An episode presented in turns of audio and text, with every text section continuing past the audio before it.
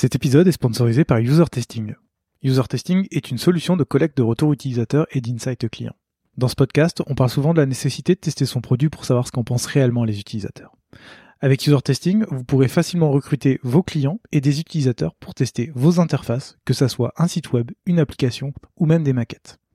Les retours obtenus sur User Testing vous permettront de savoir ce que pensent vraiment vos utilisateurs de vos interfaces et de prendre les bonnes décisions d'évolution pour vos designs. Alors rendez-vous sur usertesting.com afin de comprendre vos utilisateurs et leur délivrer la meilleure expérience possible. Dans un voyage, ce n'est pas la destination qui compte, mais le chemin parcouru. Je suis Gauthier Zimmerman et bienvenue dans Design Journeys. Design Journeys, c'est le podcast qui part à la rencontre des talents du design francophone. À chaque nouvel épisode, je discute avec un ou une designer à propos de son parcours, de son métier et de son quotidien. Mon objectif est de comprendre et de vous partager leur processus créatif, leur méthode de travail et leur façon de se réinventer. Bonne écoute Salut Camille Salut Gauthier Bienvenue dans ce tout premier épisode de Design Journeys euh, enregistré à distance à cause des conditions sanitaires que l'on connaît à l'heure actuelle. Euh, aujourd'hui, dans cet épisode, on va parler de ton parcours et principalement du UX Writing. Mais euh, avant de rentrer dans, le détail de ton parcours, est-ce que tu voudrais bien te présenter, s'il te plaît? Bah oui, donc je m'appelle Camille Promera, j'ai 34 ans, je suis UX Writer et Content Designer euh, freelance. J'exerce ce métier depuis à peu près 10 ans maintenant et j'ai fait un, pas mal de d'entreprises au cours des dernières années. Depuis à peu près deux ans, je suis à plein temps en freelance. Voilà. Super. Alors on va revenir un tout petit peu sur ton parcours. J'ai vu que tu avais fait une licence d'anglais, puis après un master de traduction, mm-hmm. ce qui t'a amené à devenir traductrice au début de ta carrière. Ensuite, tu es parti dans la rédaction web. Tu as alors travaillé pour des entreprises comme Groupon ou Smartbox. Et en 2012, tu deviens copywriter UX et brand chez Deezer. Mm-hmm. Du coup, comment t'en es venu à faire de l'UX writing et comment tu nous expliques ton parcours? Alors, comment j'explique mon parcours? Donc, euh, on peut revenir même un peu avant ma licence, c'est-à-dire que j'ai fait une, combinaison qui était un peu un peu bizarre déjà à l'époque, c'est-à-dire que j'ai un bac euh, LSP Math. Euh, c'est pas commun, ça. Voilà, tout simplement parce que j'ai toujours aimé les langues, euh, le fait de, de, parler différentes langues, de pouvoir m'exprimer en différentes langues, mais aussi le côté très analytique euh, des mathématiques, c'est-à-dire avoir un problème, trouver une solution. Ça, ça a toujours été euh, vraiment les, les, deux côtés de ma personnalité, ce qui fait que typiquement au lycée, euh, ce qui était assez, assez bizarre pour mais j'étais très mauvaise en philo, pas hyper bonne en littérature parce qu'en fait j'ai toujours adoré lire mais j'ai toujours euh, eu du mal en fait à, à rédiger des copies et des copies, d'analyser les choses en long, en large, en travers. Moi, je suis beaucoup dans le ressenti, donc j'ai toujours beaucoup lu, mais j'ai beaucoup eu de mal en fait à justifier mes choix, euh, vraiment à disserter sur les choses. J'ai toujours euh, réussi en fait à exprimer quelque chose en quelques, vraiment en quelques phrases. J'ai vraiment c'est quelque chose avec lequel j'ai toujours eu beaucoup de mal. Ce qui fait que quand j'ai eu mon bac, euh, on va dire ma mon envie professionnelle, c'était travailler dans les langues et plus précisément être traductrice. Euh, ce qui me, me plaisait là-dedans, bah, c'était justement la capacité à travailler sur des sujets assez techniques dans d'autres langues. Donc j'ai fait une licence d'anglais assez classique euh, dans l'université euh, près de chez moi à Clermont-Ferrand. J'ai fait une année en Erasmus qui m'a permis, euh, permis, permis pardon, d'être euh, d'être autonome, de vivre à l'étranger, voilà, de, de, pratiquer un peu plus la langue. Et euh, à la suite de cette licence, je suis partie à Paris, je suis arrivée à Paris pour faire une année d'école de traduction. Et j'ai détesté. C'est-à-dire que je suis arrivée dans cette école et dans cette école, on me disait que on allait tous travailler à l'ONU, que ça allait être génial. Et en fait, euh, bon, même du haut de mes 20 ans, j'étais assez convaincue qu'on serait pas 150 à avoir un poste à l'ONU, surtout si on n'apprenait pas les bases de, la traduction assistée par ordinateur. Donc, je suis partie au bout d'un an et je suis allée à, j'ai participé à une formation à Paris 7 euh, qui s'appelait Traduction spécialisée industrie de la langue, qui en fait déjà à l'époque me semblait hyper novatrice. C'est-à-dire que pendant deux ans, on a touché à pas mal de disciplines autour des langues, que soit la traduction, euh, la recherche documentaire, euh, la gestion d'une base de données linguistiques, euh, un peu d'HTML, de XML, de la rédaction technique. En fait, hein, vraiment quelque chose de bah, d'assez varié. En fait, les métiers des langues. Et, je suis sortie de là en 2009, ça commence à dater, en fait avec un profil finalement de traductrice, mais un peu un peu étrange par rapport à, en tout cas peut-être plus plus versatile que que d'autres que d'autres formations de traduction. Et en gros, euh, la chance que j'ai eue, c'est que cette dernière année de formation de master, j'ai faite en alternance. Ce qui est assez rare, euh, ce, qui, ce qui se développe de plus en plus, mais ce qui était assez rare à l'époque, ce qui fait que pendant 12 mois, euh, j'ai pu travailler en entreprise. Et à l'époque, je me suis dit, bon, c'est peut-être la dernière occasion de vérifier que traductrice, c'est le métier que je veux faire. Donc j'ai passé un an à l'AFNOR, donc euh, qui, qui, gère en fait la normalisation de, de, de, tout ce qui se passe en France. On en a beaucoup entendu parler pendant, pendant le Covid avec les masques. Et pendant un an, en fait, j'ai traduit des normes. Donc c'était des sujets ultra techniques. Donc j'ai appris plein de trucs mais je me suis rendu compte que euh, c'était pas ça que je voulais faire à plein temps. En fait, ce que j'aimais faire, c'était rédiger en anglais, rédiger en français, euh, voilà, me mettre un peu à, à la disposition de services, de, de, marques, de produits pour pour rédiger pour. Euh, et en fait, ce que ce que j'ai fait naturellement, c'est quand j'ai fini ma formation, bah, j'ai cherché des petites boîtes qui cherchaient ce qu'on appelait à l'époque les rédacteurs web. Euh, ça consiste en quoi justement rédacteur web? Parce que le terme est un peu nébuleux. C'est très nébuleux. Je pense que c'est un peu euh, la notion de, de graphiste euh, dont on parlait il y a, il y a 10 ans, quoi. C'est-à-dire que c'était quelqu'un qui rédigeait pour Internet. Ça allait pas plus loin. C'était vraiment la seule différence qu'on pouvait faire, c'était le rédacteur web versus le rédacteur print. C'est-à-dire quand on était rédacteur print, on était plutôt journaliste ou alors on faisait plutôt de la publicité. Euh, versus euh, rédacteur web, ben, ça allait être le SEO, le blog, euh, les sites internet. Enfin, c'était voilà, c'était tout, tout ce qu'on pouvait trouver sur en ligne, quoi. Ok, alors ça m'amène une question pour préciser ce que tu fais aujourd'hui. Est-ce que tu pourrais nous expliquer ce qu'est la différence entre l'UX writing et le copywriting, s'il te plaît?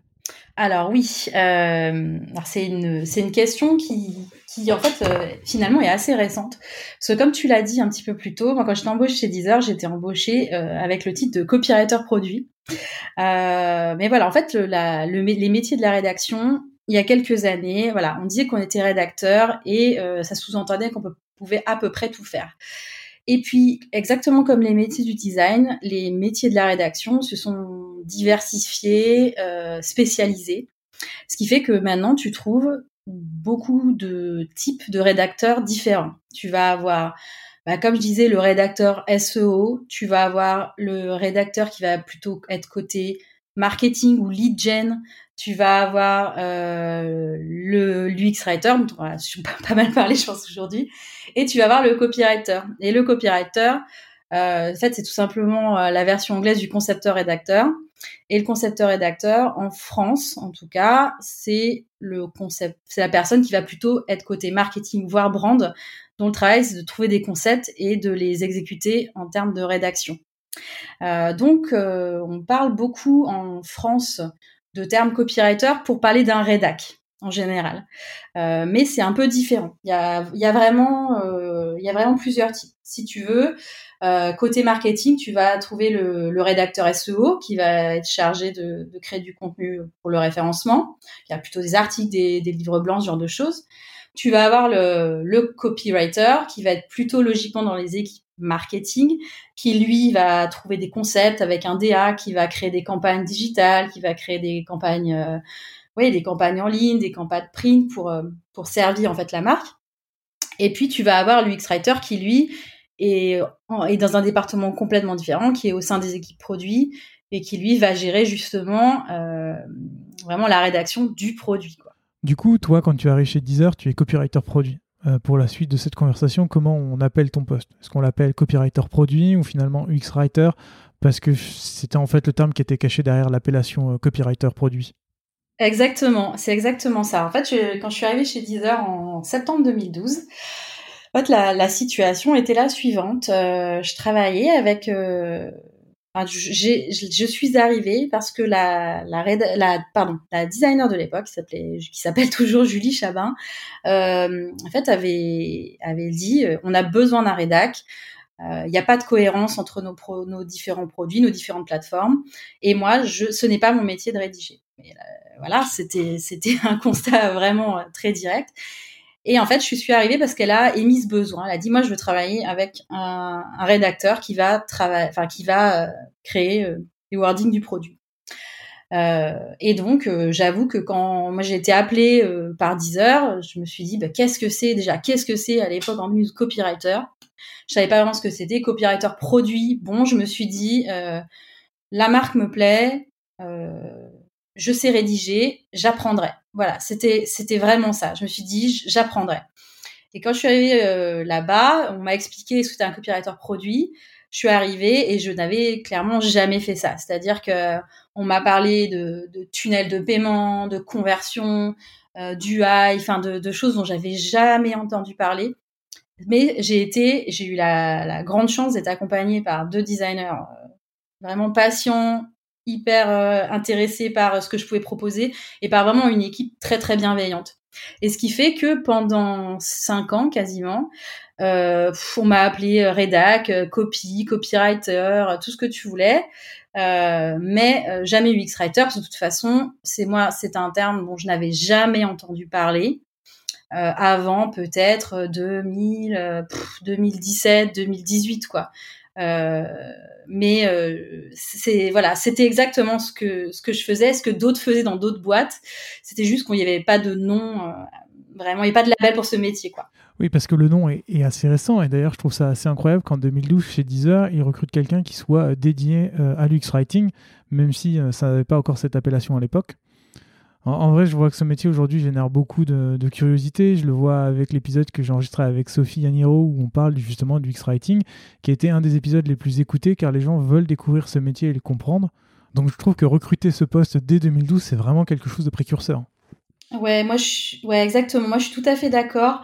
Euh, en fait, souvent, quand on, me parle de ça, je dis, mais quand on, me dit euh, que beaucoup de boîtes euh, sont, hyper en avance, etc., je dis, mais vous savez, 10 heures. En 2012, moi, je suis arrivée, il y avait toutes les problématiques de, toutes les problématiques dont, dont beaucoup de boîtes, que beaucoup de boîtes découvrent maintenant, que, que, que soit la, la cohérence terminologique, euh, la scalabilité linguistique, euh, l'implémentation de, de, process de traduction, tout ça, en 2012, Deezer était en plein dedans. Parce qu'il y avait une expansion, il y avait des, des, des défis à relever. Et euh, on, en, on, en, parlera peut-être plus tard, mais tu vois, euh, Blablacar, à l'époque, j'avais, il y avait une personne qui faisait le même métier que moi chez Blablacar en 2014, je crois. Et on s'est rencontrés, et pareil, on s'appelait pas du tout UX Writer, mais, mais en fait, on avait les mêmes challenges peut-être à six mois près. Mais c'est vrai que je, trouve euh, que souvent, euh, on peut oublier en fait que, que Deezer a été hyper précurseur là-dessus. Euh, C'est-à-dire que pendant pendant presque cinq ans, il y a eu une équipe de du X-writer, parce qu'on peut s'appeler comme ça, ou de, de copywriter, tout ce qu'on veut, une équipe de bah, de quatre personnes, de d'une UX-writer anglophone, de deux UX-writers francophones et d'un UX-writer germanophone. Euh, plus une, chef de projet traduction. Donc voilà, c'était une équipe qui était, euh, je pense, colossale en fait pour euh, pour l'époque. voilà. Mais même aujourd'hui, j'ai l'impression que c'est une équipe colossale parce que quatre personnes pour rédiger du contenu produit, quand on voit que dans certaines entreprises, il n'y a même pas une personne pour gérer ce contenu produit à temps plein. Ouais, il y avait vraiment un investissement parce que à la fois en fait, il y avait des besoins locaux très forts, de, il y avait des besoins marchés, c'est-à-dire que Typiquement, l'Allemagne était un très gros marché. Il fallait quelqu'un dédié à l'Allemagne qui un simple traducteur ne suffisait pas. Il fallait qu'il y ait quelqu'un qui, réfléchisse à l'UX pour l'Allemagne. Pour l'Angleterre, c'était clé pour la France aussi. Et il faut dire aussi que de plus, enfin, au fur et à mesure de, du temps, les, les, rédacteurs euh, au sein de l'équipe contenu ont dû gérer d'autres tâches que le produit, ce qui arrive souvent euh, dans les dans les startups qui grossissent, c'est-à-dire euh, tout ce qui est CRM, euh, voilà, tout, tout en fait, ce qui, ce qui va toucher le client, euh, venez, venez chez nous. Ce qui fait qu'on avait quand même un volume de travail qui était colossal.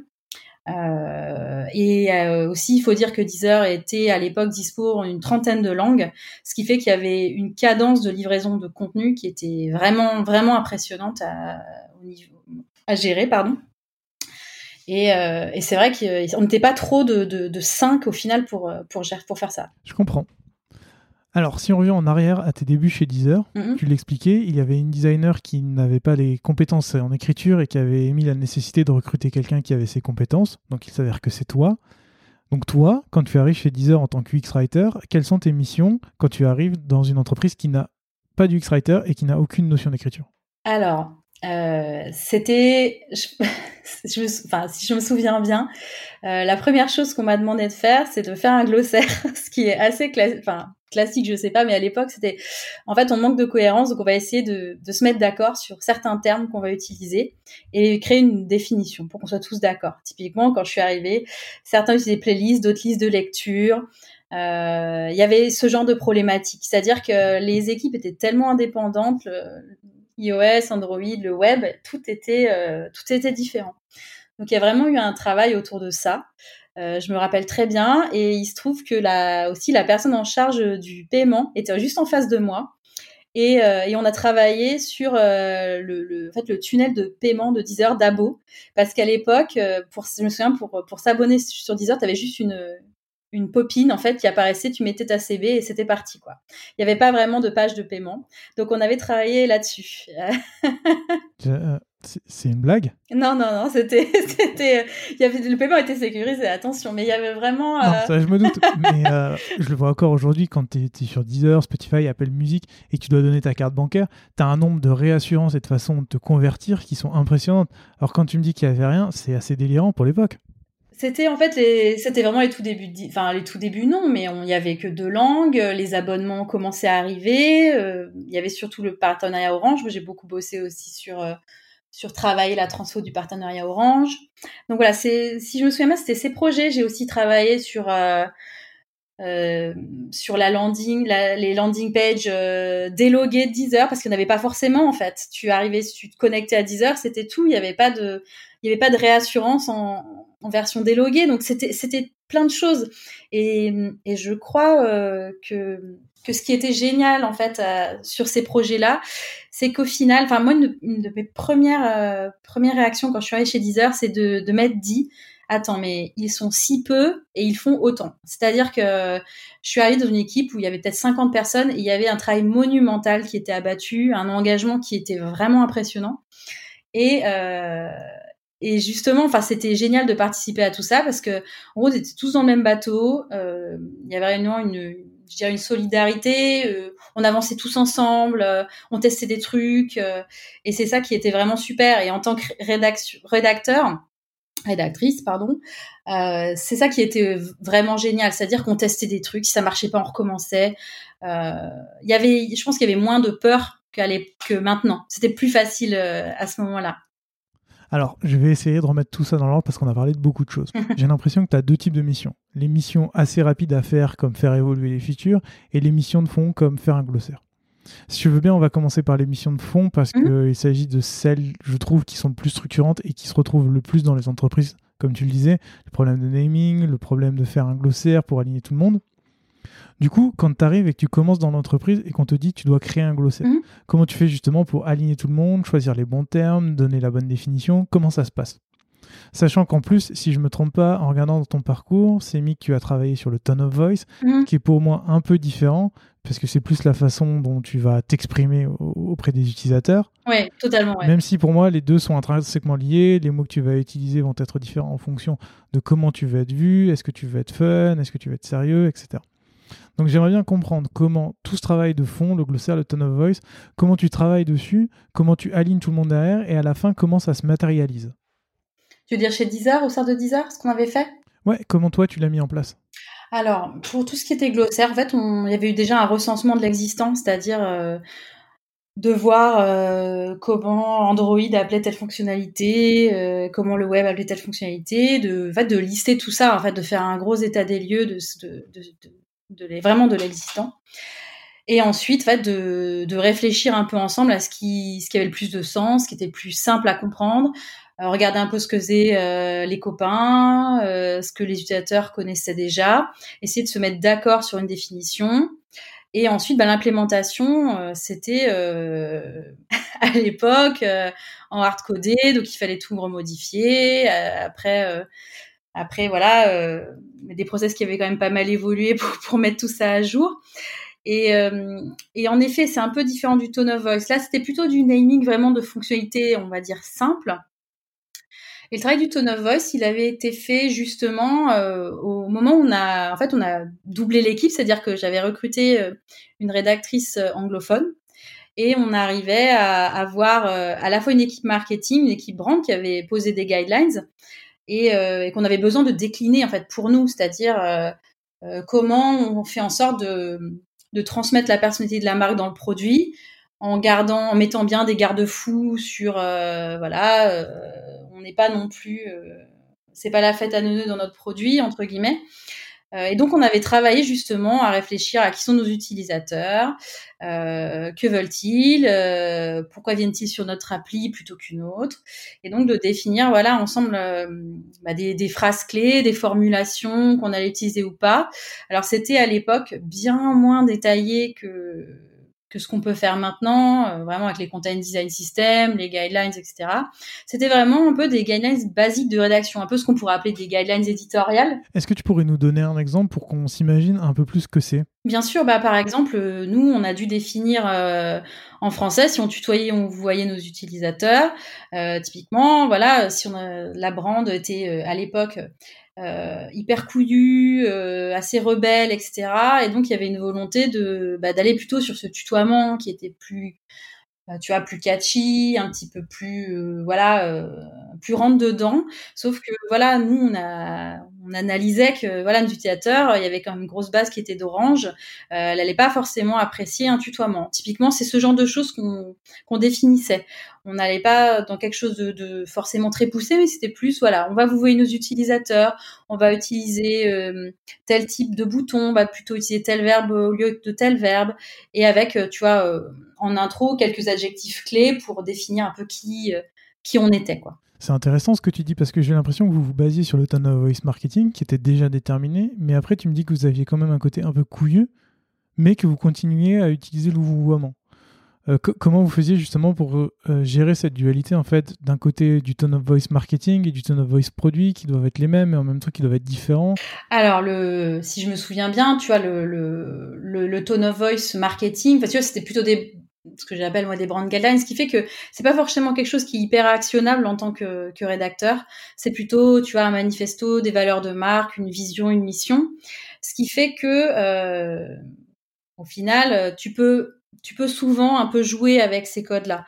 Euh, la chance qu'on avait, euh, enfin nous, c'est qu'il n'y avait pas de rédacteur, rédacteur côté marketing, euh, ce qui fait que typiquement nous on gérait le CRM, on gérait euh, le produit, donc on était assez libre là-dessus. Euh, on gérait évidemment pas les campagnes de pub, mais les campagnes de pub, c'est totalement différent.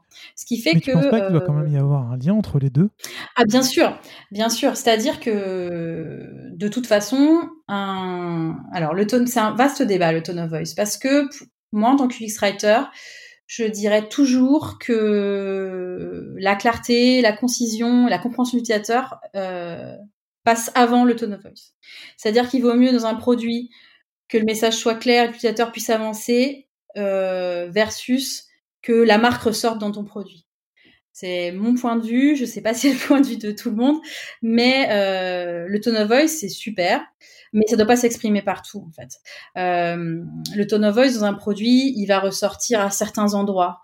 Euh, il va ressortir euh, quand on peut le faire en fait, euh, quand l'utilisateur est en tout cas en situation de bien réagir face à un tone of voice un peu plus poussé. Et ça, c'est quelque chose qui s'improvise pas. Je trouve ça intéressant ce que tu dis parce qu'il y a toujours des débats dans, dans, product design par exemple qui est, on a un tone of voice, on a des guidelines, on a une marque qui doivent toutes se retrouver dans le produit. Et du coup, je trouve ça assez clivant ce que tu dis, c'est-à-dire que pour le wording, on n'est pas obligé de suivre tout ça, et le but principal, c'est d'aider les utilisateurs avant tout. En fait, si tu veux, pour moi, ce qui est, ce qui c'est pour ça que, je pense qu'on va peut-être en parler plus tard, mais c'est pour ça que pour moi, les, mots ne vont jamais être décorrélés du design parce que une impression, enfin le, ressenti d'utilisateur, il va pas juste se faire sur quelques mots, il va se faire sur un, une interface entière, sur un produit entier. Ce qui fait que, imagine ton, ton utilisateur, il vient, euh, je sais pas, d'une campagne de pub qu'il a vue à la télé, qu'il a qui lui a donné envie de découvrir ton produit, c'est sûr que si euh, la campagne était, euh, je sais pas, euh, plutôt euh, très engageante, familière, et qu'il arrive sur un produit et que le produit est noir et blanc et qu'on lui parle de manière hyper froide, clairement, il y, a une différence. Par contre, ce qu'il est intéressant de faire, c'est de parler clairement quand il faut que l'utilisateur avance, mais de jouer sur la tonalité quand on peut se le permettre. Je te donne un exemple. Quand on va accueillir un utilisateur sur un service, un onboarding ou tout simplement un message de bienvenue, là, on va pouvoir euh, faire, enfin, vraiment montrer notre tone of voice, montrer notre, notre personnalité.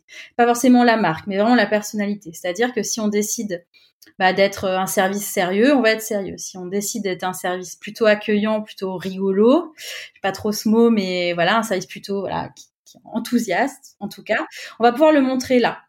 Euh, mais par contre, si au bout de ton onboarding, on te demande de t'abonner, on va pas faire une blague sur l'abonnement. C'est ça que je veux dire.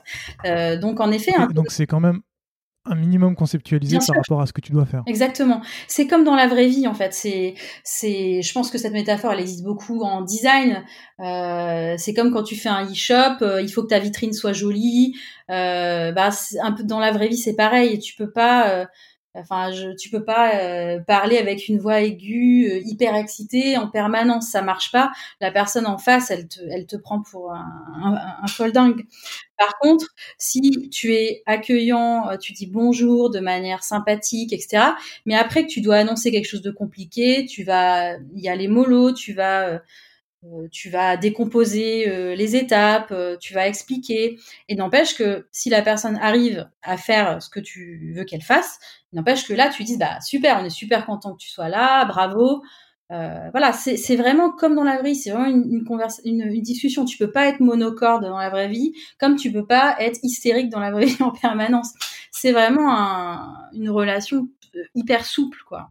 Ça m'arrange comme ça, on va pouvoir parler d'un peu des projets sur lesquels tu as bossé. puisque après avoir défini le tone of voice, le glossaire, etc., j'ai regardé, tu as travaillé sur certains projets comme Lyrics, qui est mhm. l'équivalent du karaoké, sur Flow, qui est la recommandation automatique euh, quand tu arrives sur l'accueil de Deezer. Tu as aussi parlé de la refonte du tunnel de paiement. J'ai aussi vu que tu avais travaillé sur les écrans de paramétrage de l'app mobile. Ouais. et je suis assez content de ce que tu viens de dire avant parce qu'on va pouvoir faire la dualité entre les deux, mhm. qui sont euh, la refonte du tunnel de paiement où il faut être un minimum sérieux et sur Lyrics, la fonction de karaoké, où vous avez mis en place euh, des hallucinations auditives plutôt que de mettre les vraies paroles. Et euh, sur Flow, la recommandation musicale sur la page d'accueil de Deezer où vous avez mis un message d'accueil différent à chaque ouverture de la page. Ouais, c'est ça, exactement. C'est des projets qui ont été vraiment chouette. Euh, pour te parler bah, des projets un peu plus, un peu plus, euh, voilà, où il y avait un peu plus d'aide de connivence, bah, Lyric, c'était un projet qui avait été lancé, euh, je sais même pas en quelle année, 2000, 2015 peut-être. Et voilà, l'idée c'est que c'était inédit. Il y avait quand même cette fonctionnalité un peu karaoké, lyrique sur Deezer. Euh, et justement, en fait, c'était vraiment cette réflexion avec le PM de l'époque, de se dire bon bah voilà, on a beaucoup de lyrics, mais il y en a qu'on n'aura pas euh, et, euh, et, à l'époque, ce qui était encore assez rare, c'est vraiment euh, quand, quand l'équipe grossissait, c'était parfois compliqué de travailler en binôme avec les designers. Et à l'époque, ben pourquoi ça? On, on digresse, mais pourquoi? Euh, pourquoi? Parce qu'en fait, euh, les besoins grossissaient de tous les côtés et sur certains projets, on avait du mal à synchroniser. C'était pas évident. Et on va en reparler après parce que je sens que ça va être euh, intéressant, donc on peut reprendre. Ouais, et ce, ce projet Lyrics, en fait, on s'est, on y a vraiment eu un, un travail d'équipe en se disant bon ben, on pourrait trouver un peu des voilà des, des, hallucinations auditives, illustrer ça par un petit picto et vraiment dire à l'utilisateur bon moi de toute façon passe à la chanson suivante ou reste là, mais on essaie de voilà de vraiment de. Parce que du coup, ces hallucinations auditives, c'était dans un contexte précis quand tu pouvais pas récupérer les lyrics? Exactement, exactement. En fait, c'était par exemple si tu, tu, tu lançais ta fonctionnalité lyrics en plein écran, tu, tu écoutais, je sais pas, ta je sais pas, euh, chanson karaoké par excellence, je sais pas, euh, Bohemian Rhapsody et les paroles, tu as fait ta chanson et en random, juste après, on te passait, euh, un, je sais pas, un morceau de musique classique, bah, il n'y avait pas de parole du tout. Donc en gros, l'utilisateur était dans une page vide et c'était euh, c'était décevant. Donc on s'était dit, bon bah voilà, c'est ce cas-là, ce cas-là qu'il faut qu'on arrive à, à, solutionner. Comment faire en sorte que l'utilisateur soit il ferme la fenêtre, soit il change de chanson pour avoir d'autres paroles. Et donc on s'était dit voilà qu'est-ce qu'on peut qu'est-ce qui qu'est-ce qui est drôle euh, dans les lyrics c'est de se dire bon bah c'est quand on se trompe tout le temps quand on n'a pas les paroles et qu'on chante en yaourt. Donc on a travaillé un peu ces on a trouvé euh, trois quatre phrases euh, et on a illustré ça avec un petit picto en, disant à bon bah désolé on travaille pour avoir ces lyrics et on espère qu'on les aura bientôt Et c'est vrai que que à l'époque, alors moi je suis je suis pas j'étais je suis pas une grande pro de Twitter, mais on avait eu pas mal de retours assez cool là-dessus où l'utilisateur était était content. Et c'est vrai que c'était c'était plutôt sympa d'avoir ce, genre de truc, d'avoir ce retour direct d'utilisateur. Chouette. ça me permet de te poser une nouvelle question. à la création d'une feature, on peut prendre l'exemple de, de Lyrics. En tant que writer, à quel moment interviens-tu dans la création de cette feature? Et je pense qu'on pourra aussi faire le pont avec ce que tu disais sur les product designers. Est-ce que du coup tu interviens en, phase de recherche? Est-ce que c'est les product designers qui ont des idées et qui arrivent avec des maquettes et, qui te demandent du texte? Est-ce que c'est à la fin quand tout est développé et qu'on demande bah, ton avis pour, pour, modifier les textes? Concrètement, euh, quand est-ce que tu interviens dans le process? Alors, ma réponse, elle va être assez différente de ce que, de ce que je fais maintenant. Euh, et ça dépendait. On pourra reparler ensuite de ce que tu fais aujourd'hui, mais euh, ce que tu faisais à l'époque, c'est. Ouais, ça dépendait vraiment des projets et des PM et des designers, je pense, comme actuellement. Euh, par exemple, pour pour Lyrics, euh, on était là à la phase d'idéation. Euh, pour euh, Flow, le concept un petit peu de, si j'ai bonne mémoire, la PM avait eu cette idée de pour, euh, pour pouvoir euh, promouvoir Flow et montrer vraiment de la variété, que la homepage soit vraiment actualisée en permanence, qui est ce système de phrases. Et, euh, et nous, on s'était engouffré dans la brèche, parce que moi, je trouvais l'idée hyper cool. Euh, voilà, l'idée, c'était que l'utilisateur, dès qu'il actualise sa plateforme, il trouve un message en fonction euh, de l'heure, euh, du moment, voilà, du moment de la journée, euh, éventuellement voilà quelque chose de plus cool le soir, etc. Et l'idée de toute façon c'était vraiment de coupler ça avec de plus en plus de données comme bah, tu vois, on aurait bien aimé, je, me souviens à l'époque, voilà, la météo, ce genre de choses, mais bon, c'est une usine à gaz. Mais c'est vrai que ça, c'est un projet qui a été hyper cool euh, parce que j'étais avec mon premier stagiaire Benjamin euh, et en fait on a pondu mais je ne sais pas combien de phrases euh, pour pour correspondre à, à, ce projet. Et ce qui était aussi intéressant, par l'UX writing évidemment, tu as toujours le, la phase de réflexion, mais tu as la phrase de delivery. Et en fait, ce qui était très compliqué, c'est qu'on avait un espace très très très restreint pour faire des phrases euh, contextualisées. Donc c'était vraiment un gros défi pour nous parce qu'il il fallait en faire beaucoup. Euh, régulièrement pour que le produit soit mis à jour. Et, euh, et on avait ce, défi de la, place, quoi. Donc ça, c'était c'était un chouette projet. Alors là, c'est un projet fun. Quand tu travailles sur quelque chose comme la refonte du tunnel de paiement, qui est quelque chose de beaucoup plus critique que, que la page d'accueil, au, début, vous avez une modale qu'il fallait améliorer, ça, d'accord. Mais est-ce que là aussi, c'est un designer qui vient et qui dit euh, euh, là, on pense qu'il faudrait rajouter ça et ça, est-ce que tu veux bien ajouter du texte ici? Comment tu crées euh, toute cette réassurance alors que tu travailles en équipe? Alors, pour le coup, si je me souviens bien, parce que ça commence à dater, sur la page de paiement, il y avait eu un travail de fait par, Julie, la designer.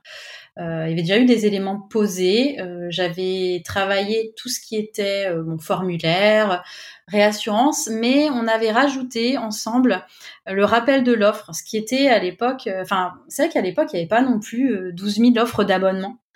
Et ce qu'on avait fait justement pour rassurer l'utilisateur sur sur tout ce qui était voilà pourquoi tu vas payer. Donc on lui avait vraiment rappelé tous les arguments de de l'abonnement 10 heures en lui rappelant bien que voilà, euh, ce qui se faisait pas trop à l'époque, c'est que tu pouvais quand même te désabonner. Euh, il n'y avait pas dans, enfin, le fameux sans engagement. Euh, et on avait travaillé comme ça. Je, je, de mémoire, il me semble que voilà, il y avait vraiment eu un design posé et qu'on avait et qu'on avait travaillé un peu itéré là-dessus. Et une fois que tu as itéré sur le texte et sur toutes ces idées, est-ce que vous testiez le, le design et la microcopie? Et euh, après, j'aurais une question plus précise sur ce point. Euh, pour être très honnête, euh, je, je, je, pense que non. C'est le, test, c'est le sujet euh, un peu un peu complexe euh, dans de, de, du, du design et de la rédac. Ouais. Pourquoi tu dis ça? Parce qu'on le fait, on le fait pas, on le fait peu. on le fait peu parce que ça prend du temps, que c'est pas forcément intégré dans les process. Euh, qu'on aimerait le faire plus, mais c'est de la ressource. Est-ce que là, tu parles juste de, de 10 heures ou tu parles aussi de... De, partout. Après, il y a des très bons élèves et, de, plus, de plus en plus d'entreprises le font, mais le test, que ce soit euh, AB test, test avant, avant lancement, euh, test utilisateur, enfin tout, c'est c'est des process à mettre en place que, qui sont pas forcément mis en place partout. Est-ce qu'on peut dire qu'au moment où vous avez fait vos, différentes features, c'était plus de, l'avant-après et vous deviez vous assurer que juste ça a marché? Exactement. Exactement. Après, c'est juste sur de la création de features comme Flow ou la refonte de la page de paiement où il n'y avait pas grand-chose, le risque était minime. Exactement. C'est pour ça que hum, l'expérience Deezer, elle était euh, je pense, très instructive pour moi parce qu'on était très libre. C'est-à-dire que il y avait, y avait pas les structures. Enfin, en tout cas, moi, je pense que c'est très différent maintenant. Mais il n'y avait pas les structures. Euh, on va dire les. C'est pas forcément. Peut-être pas le bon mot n'est pas forcément structure, mais je pense qu'il n'y avait pas euh, le côté rigide. C'est-à-dire qu'on pouvait itérer, réessayer, corriger. Euh, ça avançait assez vite. Euh, ce qui est peut-être différent de, de, gros, plus grosses entreprises maintenant ou de, de challenges que des, des, rédacteurs peuvent rencontrer actuellement. Mais comment vous faisiez du coup pour vous rendre compte que la copie avait un impact positif ou, ou négatif sur ce que vous faisiez? C'était plus, c'était plus de, en gros, de la performance design en général. Après, sur tout ce qui était euh, bannière au sein du euh, au sein du produit, changement de naming, etc. On pouvait faire un peu d'AB test. Et donc là, en fait, on choisissait la solution qui, qui marchait mieux, mais c'était dans mon souvenir pas la, majorité des, des, cas. Ok, c'était à la marge. Tant qu'on parle de test, euh, j'ai une question qui m'a été posée sur Twitter par Cyril mhm. et que tu as vu passer. Euh, du coup, Cyril me demandait si c'est mieux de tester l'UX Writing directement au cours des tests d'utilisabilité d'un produit ou d'un service ou si c'est mieux d'organiser des tests du X-Writing complètement décorrélés du produit Alors c'est une très bonne question. Je remercie Cyril pour ça. euh, pour moi, les deux sont intéressants. Ça, ça dépend ce qu'on veut tester. Alors, pour le, deuxième cas de figure, tester, faire des tests de rédac pur, bah, c'est tout à, tout à fait pertinent.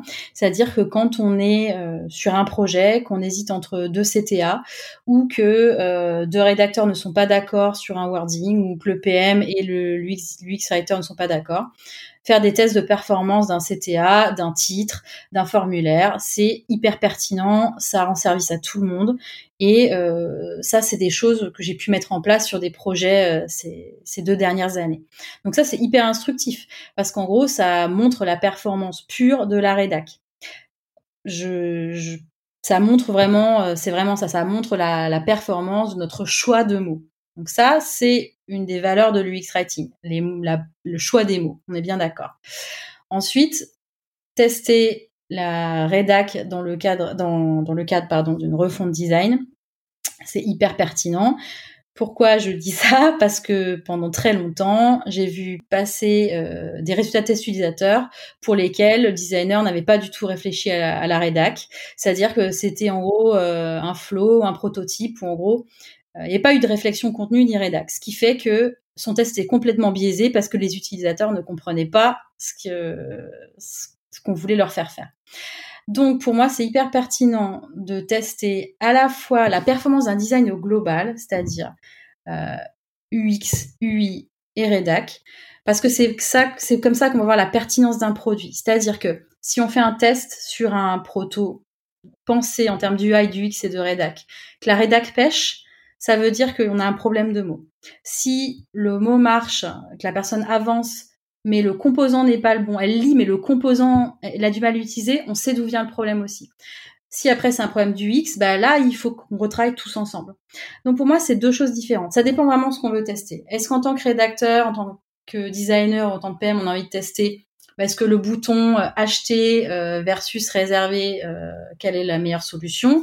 Ou si on a envie de tester, est-ce que notre, euh, est-ce qu'au final l'utilisateur arrive, achète plus, mais depuis qu'on a refait, euh, c'est, je sais pas, ce funnel, euh, voilà. C'est, c'est pas, c'est pas, on ne veut pas forcément avoir les mêmes résultats. Les deux sont très pertinents. On peut aussi dire que les deux ne se testent pas dans le même contexte du coup. Mm-hmm, exactement. Cool, merci pour ta réponse. Je t'en prie. si on avance dans ton parcours chez Deezer, tu as mm-hmm. créé l'équipe rédaction et localisation, c'est bien ça? Du coup, j'ai euh, tout un questionnement autour de la localisation. Parce qu'on sait que c'est quelque chose de super important. Et moi, j'aimerais comprendre comment, euh, une fois que tu as établi le glossaire, si tu l'as écrit déjà en français ou en anglais ou les deux, comment tu fais pour l'adapter aux différentes autres langues de la plateforme? Tout à l'heure, tu parlais de rédacteurs en français, en anglais et en allemand. Puis tu nous as dit que Deezer était dans 30 pays différents. Donc j'imagine que c'est à peu près tout autant de langues différentes. Donc comment tu fais pour t'assurer que l'idée que tu as écrite en français ou en anglais sera bien véhiculée à l'identique dans une autre langue et comment tu t'assures que ce travail est bien fait? Alors, euh, quand je suis arrivée chez Deezer, il y avait, déjà quelqu'un qui, avait, était là depuis quelques mois, qui avait mis en place le process technique de traduction. Et ensuite, on, a travaillé de concert. Cette personne a changé de poste, puis on a recruté quelqu'un euh, qui était senior en, en LOCA. Et justement, ce qu'on a fait, c'était, comme tu disais, euh, on a établi ce glossaire et il a été communiqué aux responsables pays. À l'époque de chez Deezer, euh, c'était les responsables de pays qui s'occupaient des trades.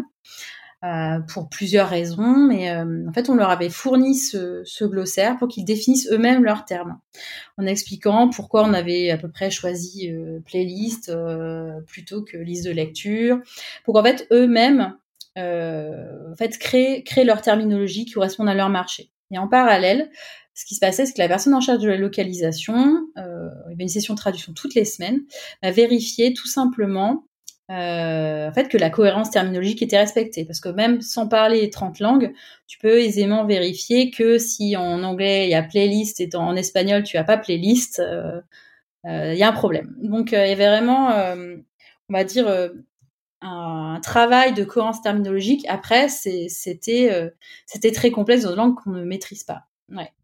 Là, on, on, parle de mots, enfin de mots très spécifiques, mais quand je pense à ce que tu nous disais tout à l'heure sur Flow, où c'est euh, des petits messages de bienvenue, mm. comment tu fais justement pour que la traduction garde le sens de ce que tu voulais dire? Et euh, c'est aussi le cas pour Lyrics, car les hallucinations auditives ne sont pas les mêmes bah, d'une langue à l'autre. Mm. Comment tu faisais justement pour euh, gérer cette cohérence de wording sur la plateforme d'une langue à l'autre? Alors, pour tout ce qui était lyrics de mémoire, on avait fait le choix de garder ça en anglais parce qu'on avait choisi des on avait justement fait ce choix-là pour le côté pratique d'avoir des chansons que tout le monde connaissait. Donc de tête, il y avait Alanis Morissette, euh, peut-être ACDC, euh, des choses comme ça. des choses que voilà, on s'était dit que la majorité des gens vont comprendre. Euh, et pour Flo, ce qui s'était passé de mémoire, c'est pareil, c'est qu'on avait tout simplement, euh, il y avait une liste de mots qui arrivent dans le logiciel de traduction, et la personne en charge de la traduction devait tout simplement expliquer le contexte, c'est-à-dire voilà, ces phrases elles vont apparaître là dans le produit. C'était à l'époque euh, avant les logiciels, enfin les logiciels hyper poussés de design, de synchronisation, les plugins et tout, on n'avait pas ça. C'était vraiment ça va apparaître là, le design, ça ressemble à ça. Tu vois, la limite de caractère, ce sera 70. Et voilà, on va vous demander d'adapter ces phrases, les phrases que vous voyez en anglais, on va vous demander de les adapter dans votre langue. Euh, vous pouvez garder à peu près la même idée, mais si par exemple, euh, on va dire en français, euh, euh, ouvre ta fenêtre, euh, salut, enfin bienvenue sur Deezer, là, tu ouvre, le, je sais pas, ouvre la fenêtre, tu vois la Tour Eiffel, j'en sais rien. Ben euh, voilà, on avait bien, on avait bien expliqué à des Espagnols qu'ils n'allaient pas dire qu'ils voyaient la Tour Eiffel. L'idée c'était vraiment de, de, de, jouer sur ce côté culturel, c'est-à-dire que si c'était euh, café croissant dans le bistrot en Espagne, c'était pas café croissant, c'était voilà chocolat churros. voilà, c'est très cliché, mais des choses comme ça. C'est-à-dire que l'idée c'est que de toute façon il fallait que ça a l'air local. Et c'était vraiment clé. C'est pour ça que les, les responsables pays s'en occupaient. Ok, merci beaucoup. Je t'en prie. J'ai envie de parler un peu de la suite, parce que Deezer, ça s'est fini pour toi en 2017, donc il y a maintenant trois ans. Ouais. Donc aujourd'hui, tu es UX writer et content designer freelance, mais euh, au cours de mes recherches sur ton parcours, j'ai découvert que tu avais commencé à, faire du freelancing dès 2014, donc deux ans après ton arrivée chez Deezer. Du coup, je me suis demandé euh, tout simplement pourquoi tu avais commencé à faire du freelancing alors que tu étais toujours chez, chez Deezer. Est-ce que tu n'avais pas assez de travail là-bas? Alors en fait, c'est comme je te disais, l'avantage que j'ai eu quand je suis arrivée chez Deezer, c'est que euh, bah, j'étais, je pense que j'étais un peu une curiosité, c'est-à-dire que euh, bah, j'étais, je travaillais avec deux designers, mais je travaillais surtout avec, euh, je pense à l'époque, une bonne quarantaine de devs, et que ce soit des, des devs core, des devs mobiles, des devs web, des fronts, des backs, etc. Donc ça, en fait, il y avait du wording partout, sur le back office, sur le sur le site en front, sur les apps. Et au final, ce qui s'est passé, c'est que bah, y a pas mal de ces développeurs qui ont qui sont partis, qui ont évolué vers euh, dans d'autres boîtes, qui qui ont créé des structures et qui fait qui m'ont contacté. À l'époque, c'était bah, j'ai un besoin en rédaction, je monte mon projet, ou alors euh, dans ma startup, on aurait besoin bah, d'une aide sur un petit projet, ce genre de truc. Et c'est comme ça que je me suis lancée en fait. Euh, c'était plus par curiosité et dans mon, je, suis assez curieuse de caractère, j'aime bien apprendre euh, pas mal de choses. Et donc c'était pour ça en fait. Je, c'était vraiment parce qu'il y avait une demande. Et je me suis dit bah, pourquoi pas, euh, ça me changerait un petit peu, euh, même si même si j'adore ce que je fais, ce serait bien de voir de voir d'autres petits projets, comment ils travaillent dans petites structures, est-ce qu'ils ont d'autres process et tout. Donc c'était pas non plus des projets énormes, hein, c'est c'est pas du tout. c'était c'était vraiment des projets un peu du soir pour pour pour faire autre chose quoi. C'était quoi comme projet pour qu'on se fasse une idée? Euh, Tu vois, j'avais aidé un, ancien dev à faire euh, une landing page et puis un, projet de, de wishlist, de plugin pour faire une wishlist. Euh, Qu'est-ce que j'avais fait? Je réfléchis. Euh, j'avais fait un peu de traduction aussi pour un ancien collègue. J'avais traduit euh, son app en anglais, des choses comme ça. C'était pas forcément euh, des, des, des, choses très complexes, mais c'était enfin voilà, c'était un peu de variété, euh, d'autres sujets quoi. D'accord. Et qu'est-ce qui a fait ensuite que tu as décidé de partir de Deezer pour devenir freelance à temps plein? Alors, il y a plusieurs raisons. C'était une époque où ça, enfin, c'est une, entreprise que j'ai adorée, j'ai appris plein de choses, etc. Mais l'entreprise a beaucoup grossi et en fait, plus plus ça avançait, moins je faisais de produits parce que euh, il y avait des demandes un peu partout. Euh, on a bougé les rédacteurs euh, côté marketing sur la fin. Et, et en fait, au bout d'un moment, on m'a clairement dit que ma responsabilité c'était plus le produit. Et, euh, et, en fait, voilà, ça c'est pas, ça me plaisait pas. Euh, voilà, moi ce que je voulais faire, c'était vraiment faire en sorte que les que les gens utilisent Deezer, qu'ils comprennent à quoi ça servait. Et euh, et il y avait eu aussi des changements de management, euh, des équipes, euh, des équipes qui partaient à Londres, des équipes, euh, du coup les équipes de Paris étaient un peu délaissées. Et au final, c'était c'était une période de, de transition pour l'entreprise. Et moi, je, je trouvais pas forcément ma place là-dedans. Et, euh, et, voilà, c'est, je, je, au bout de, au bout de voilà quatre ans et demi, cinq ans, je me suis dit bon, il est temps de voir autre chose. Euh, j'appréhendais, je pense un petit peu comme tous les tous les gens qui sont partis de 10 heures, le le fait de quitter une entreprise euh, avec un peu un métier passion, c'est-à-dire qu'on n'est pas dans dans un environnement euh, horrible. Hein Donc voilà, c'était toujours agréable de croiser euh, chanteur de Green Day quand tu sortais de Réu. Hein, c'était pas désagréable. Voilà, mais je me suis dit, bon, il n'y a pas de raison que, bah, si ce métier-là, je l'aime, il n'y a pas de raison que je l'aime pas dans une autre entreprise, en fait. Et c'est pour ça. Je me suis dit, il faut, il faut faire autre chose. Je je peux pas rester dans une situation où, où ce que je fais ne plaît pas, quoi. Et qu'est-ce qui a fait que tu as décidé de partir en freelancing plutôt que de rejoindre une nouvelle entreprise à temps plein? Alors, alors juste après 10 heures, j'ai fait, je suis pas partie direct en freelance. J'ai fait euh, deux ans dans, enfin un peu moins de deux ans dans une entreprise parce que je me suis, comme je faisais un petit peu, je, cherchais un peu ce que, je voulais. Je, voulais faire différents types de rédac. Euh, donc je suis restée deux ans dans une entreprise euh, SaaS et, euh, et ensuite je me suis dit bon euh, quelque chose que je n'imaginais pas du tout avant, pour être honnête. Euh, c'est que je me suis dit, en fait, ce qui me plaît, c'est que j'ai l'impression d'avoir envie tout le temps de changer de projet. Euh, j'ai envie d'apprendre des trucs, j'ai envie de rencontrer des gens.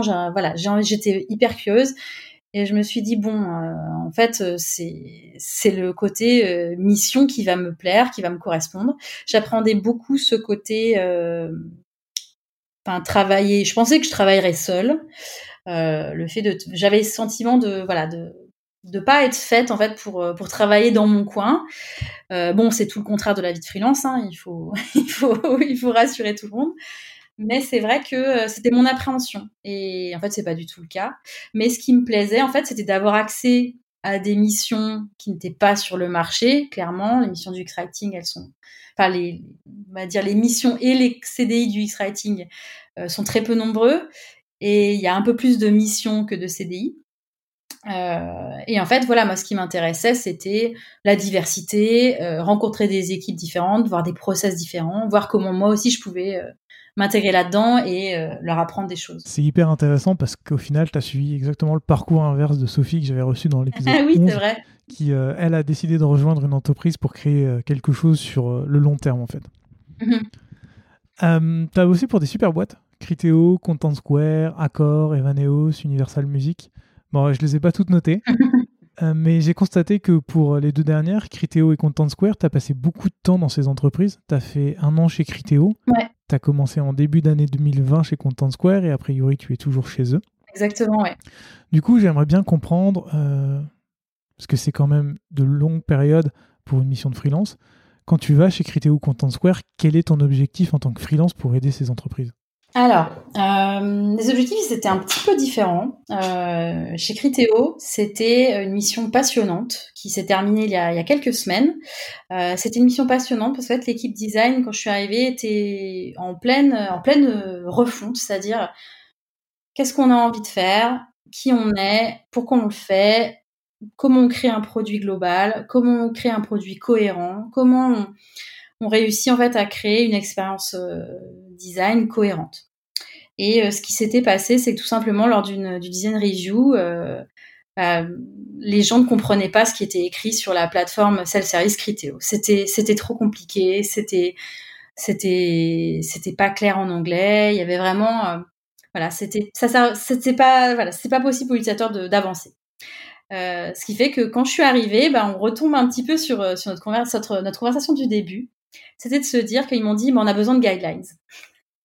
Parce que souvent, on demande à l'UX Writer de venir faire des guidelines. Et en fait, l'entreprise a besoin de guidelines, mais surtout d'être mise dans un shaker, d'être secouée et de revoir les priorités. Euh, en fait, ce qui s'est passé chez Criteo, c'est que euh, bah, les designers étaient en silo, sans vision de ce que les autres pouvaient faire. Et en gros, le, rédacteur d'une entreprise, de toute façon, il est transverse. Il est souvent seul, malheureusement. Euh, et il, en fait, il fait ce lien. C'est-à-dire qu'il peut dire au designer A, ah bah j'ai vu que le designer B faisait ça. En fait, vous faites à peu près la même chose, ou alors vous utilisez les, mêmes templates si vous discutiez, euh, et on pourrait travailler ensemble. Et en fait, pendant un an, euh, il y a eu un travail énorme, mais vraiment énormissime de fait sur la cohérence du produit, sur la réflexion en termes de flow et non plus en termes de modules, de la réflexion autour des, des personas euh, et aussi de la nécessité d'intégrer le contenu. Je parle pas forcément de rédaction encore, mais le contenu et les problématiques contenu au quotidien. C'est-à-dire qu'on est passé d'une équipe qui construisait des pages, des UI en, un temps record parce qu'il fallait livrer, parce que leur PM leur demandait de livrer, à une, entre, une équipe soudée qui pensait en termes d'expérience, de flow, de cohérence et de vraiment de satisfaction utilisateur. Et donc ça, c'était une mission formidable. Euh, et en fait, voilà, en un an, moi, je suis passée de, de voir une plateforme qui était un peu bancale à un produit hyper cohérent dans lequel les utilisateurs se retrouvent, duquel ils sont satisfaits et euh, avec lequel ils peuvent avancer grâce à une UI clean, mais aussi grâce à des mots simples qui font en sorte qu'ils ont envie de créer leur campagne marketing, etc. Est-ce qu'au départ, déjà, tu devais faire une mission de un an? Euh, Pas forcément. Non. Euh, à la base, euh, l'idée, c'était justement de faire un peu cet audit de la plateforme, l'audit de la plateforme qui avait été faite et bah, justement de faire ces guidelines. Sauf que bah, en discutant euh, avec euh, la responsable de l'équipe design, on s'est bien rendu compte qu'en fait il fallait il fallait tout reprendre, euh, il fallait rédiger, il fallait aussi bah, justement parler à l'équipe localisation parce qu'en fait il y avait même si était, était, disponible en moins de langues, il y avait quand même un impact business énorme sur les traductions. voilà, c'était l'idée de toute façon c'était un peu de entre guillemets de sauver ce qui de sauver les meubles sur cette version. Euh, et au final, euh, l'équipe a eu l'intelligence vraiment de comprendre qu'en gros, euh, sauver les meubles, c'était bien, mais anticiper les problématiques de contenu et les problématiques UX, c'était bien mieux, ce qu'ils ont totalement fait et ce qu'ils continuent de faire. Et, voilà, ça a changé beaucoup de choses. Ça a changé beaucoup de choses. Tant, autant, tant sur la plateforme, sur l'exé, sur le visuel entre guillemets, tant autant du, de l'état d'esprit. C'est-à-dire que euh, une équipe qui réfléchit euh, plus aux pratiques de contenu, à ce que va ressentir l'utilisateur, à ce que va vivre l'utilisateur, bah, elle est de toute façon beaucoup plus, elle a beaucoup plus confiance en elle. Et donc, elle est prête à challenger des briefs, à challenger des PM, et à vraiment avoir une vision, quoi. Et à, être ensemble. En étant ensemble, de toute façon, on est beaucoup plus fort qu'en étant tout seul dans son silo face à un PM. Quand il y a une équipe UX qui a confiance, qui a des valeurs, qui a compris l'intérêt à la fois d'une UX, d'une UI cohérente et de la rédac efficace, c'est le, voilà, c'est le combo gagnant, quoi. Finalement, tu as un rôle beaucoup plus large que celui de simple UX writer. Alors oui, mais ça dépend comment on définit l'UX writer en fait. C'est l'éternel débat. Ben, euh, comment tu le définis justement? Alors, pour moi, l'UX writer ou le content designer ou le content stratégiste, euh, on peut l'appeler un peu comme on veut. L'essentiel, c'est c'est d'être d'accord sur son périmètre. C'est la personne qui d'abord pense l'expérience, euh, qui va réfléchir à la manière dont on va amener l'utilisateur d'un point A à un point B. Et son rendu, ça va être des mots. Pour moi, la, différence entre un UX writer et un UX designer, par exemple, Seule différence, c'est que l'UX writer, son rendu, ça va être des maquettes avec des mots. Et un UX designer, va lui demander des maquettes euh, avec un design cohérent. C'est pas exactement le même rendu, mais pour moi, c'est la même réflexion. C'est les deux facettes de la même pièce. C'est-à-dire que, que si on, si on fait venir un UX writer dans une entreprise et on lui dit, je veux juste que tu rédiges, ça ne marchera jamais. Jamais, jamais, jamais. Euh, comme, mais c'est exactement pareil que si on demande euh, à, euh, j'imagine, euh, voilà, un nuit de euh, nettoyer, nettoyer une plateforme parce qu'il faut un coup de polish. Quoi. C'est la même chose. on utilise les mots, mais on réfléchit à bien plus que ça au contenu, au ressenti, au parcours. Donc c'est c'est plus complexe que ça. C'est intéressant comme vision. Est-ce que c'est le même genre de mission que tu dois faire chez Content Square et chez tes autres clients? Euh, dans une certaine mesure, oui. Euh, chez, chez Content Square, on a fait un gros travail sur le design system et justement sur euh, la simplification terminologique, la simplification des, des interfaces, c'est-à-dire comment alléger, comment raccourcir, euh, est-ce qu'on doit utiliser le jargon ou pas? Euh, on a fait vraiment un travail hyper poussé là-dessus, sur la l'accompagnement de l'utilisateur, être beaucoup plus user-friendly pour que la plateforme ne soit pas euh, destinée uniquement aux data analystes, par exemple. Ça, c'est hyper intéressant. Et chez d'autres clients, euh, soit je suis en support du X-Writer déjà en poste, ou de content strategist déjà en poste, donc c'est des, des, je travaille sur des points très spécifiques. Mais sur d'autres missions, ça peut être des missions presque de transfo, comme, euh, comme j'ai pu faire chez. Ouais. Si on met à part les entreprises où tu interviens en tant que, entre guillemets, simple X-Writer, où tu vas faire des micro-tâches, si je puis me permettre, mhm. euh, la plupart des entreprises partent toujours du même principe. Il y a un problème, il est au niveau des mots, et le glossaire va être la solution. Exactement. Mais en détricotant petit à petit, tu te rends compte que le problème est plus global que ça, c'est ça? Ouais, bien sûr. En fait, euh, c'est exactement ça. C'est-à-dire que l'entreprise qui, en général, qui fait ce constat-là, c'est parce qu'il a un peu, c'est un peu tard. Le, produit est sorti, le produit va sortir, on se rend compte que les utilisateurs comprennent pas, euh, que ça correspond pas à la cible, etc. Et souvent, c'est pas juste un problème de mots, c'est un problème, c'est une, problématique de contenu. C'est-à-dire qu'on sait pas poser les bonnes questions, euh, on sait pas demander euh, pourquoi l'utilisateur était sur le site, qu'est-ce de quelles infos ils avaient besoin, sous quelle forme. Euh, est-ce que cette personne, est-ce que cette cible, par exemple, euh, elle est, je sais pas, elle est jeune, elle est âgée, euh, elle parle, elle parle français, ou est-ce qu'il faut le, le, produit doit être localisé, plein de questions, et au final, eh ben on rate le coche parce que euh, parce qu'on s'est pas posé ces problématiques de contenu. C'est vraiment les mots en fait sont symptomatiques. C'est-à-dire que que c'est sûr que si euh, tu demandes à un rédac de sauver ton produit ben, en changeant le bouton, le wording d'un bouton, pardon, c'est sûr que ça marchera pas. Ça marchera pas. Et du coup, toi, quand tu arrives dans ces entreprises qui pensent que le problème vient juste des mots, comment tu fais pour leur expliquer ce que c'est que l'UX Writing, comme tu l'as expliqué tout à l'heure? Comment tu essaies de leur faire changer d'état d'esprit? Et comment tu fais pour leur dire les étapes qu'il faut mettre en place tout en leur disant que les mots ne sont que la partie immergée de l'iceberg? Exactement, ouais. Alors, souvent, euh, en fait, ça c'est quelque chose qui a beaucoup évolué ces dernières années. C'est-à-dire qu'il y a il y a trois ans, j'avais jamais ouvert Sketch, j'avais jamais ouvert Figma. J'ai toujours travaillé chez Deezer avec des Google Docs, des Google Sheets. Euh, mais j'ai eu la chance en fait vraiment euh, au fur et à mesure des, des années de, de, toujours côtoyer des designers qui ont été hyper patients avec moi et qui en fait qui m'ont appris euh, qui à me servir des logiciels regarder comment ils travaillaient. Et, euh, et au final souvent quand euh, on me dit voilà il faut corriger cet écran là cet écran là marche pas souvent j'ai la capacité en fait de modifier légèrement le design de bouger un peu des éléments. Je dis pas je, je pense qu'un UI s'arracherait les cheveux en voyant mes trucs mais euh, l'idée, c'est vraiment de dire, regarde, si au lieu de, mettre cette info là, tu la mets là, tu raccourcis ça, bah, l'idée passe mieux. Et, euh, et, en général, ça passe toujours par un, par un peu petit redesign, j'ai bien petit, mais une restructuration du contenu en fait. Finalement, c'est pas de l'écriture en tant que telle, c'est plus euh, de la structure de l'information. Exactement, c'est souvent ça, mais le, la, la base du contenu web, de toute façon, c'est la, la, structuration du contenu, l'architecture du contenu.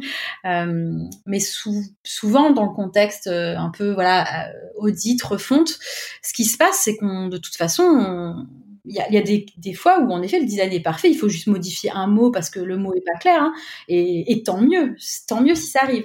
Mais souvent, quand on arrive en catastrophe en mode euh, il faut changer la, la parce que les gens comprennent pas, c'est souvent, c'est souvent, euh, comme tu dis, la, c'est la, fa, la phase, c'est le, sommet de l'iceberg.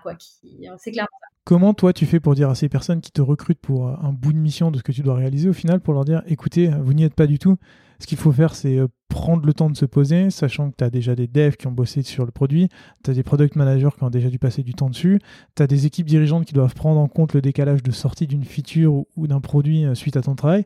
Comment tu mets tout ça en avant pour justifier ton point de vue? Alors souvent, pour être honnête, euh, moi quand j'arrive, le mal il est déjà fait. Donc au général, sur des projets, ils sont déjà sortis. Euh, et en gros, on, en fait, on morcelle, c'est-à-dire que s'il y a quelque chose qui ne marche pas, je veux dire, quelqu'un d'intelligent à n'importe quel euh, quel niveau de hiérarchie comprend que si un si le, le personne utilise le site, c'est qu'il y a un problème de design, un problème de rédac, qu'il y a un problème du high. Donc en gros, on, on retravaille dessus. Euh, et, euh, et, typiquement pour Criteo, c'est ce qui s'est passé. On a analysé les points, les points de friction les plus importants et on les a listés et on les a solutionnés. Euh, voilà, en, en s'incluant enfin, dans une roadmap produit évidemment, mais c'est ce qui s'est passé. Euh, de toute façon, euh, la majorité, la majorité, la majeure partie du temps, pardon, euh, ce qui se passe, c'est que moi j'arrive et je ne refais pas le travail d'un rédac.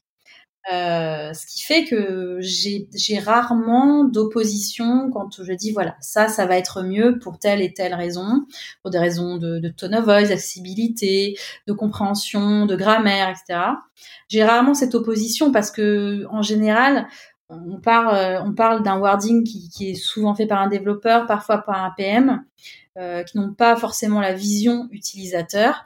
Donc en général je recompte peu d'opposition. C'est pas forcément le cas euh, d'autres rédacs.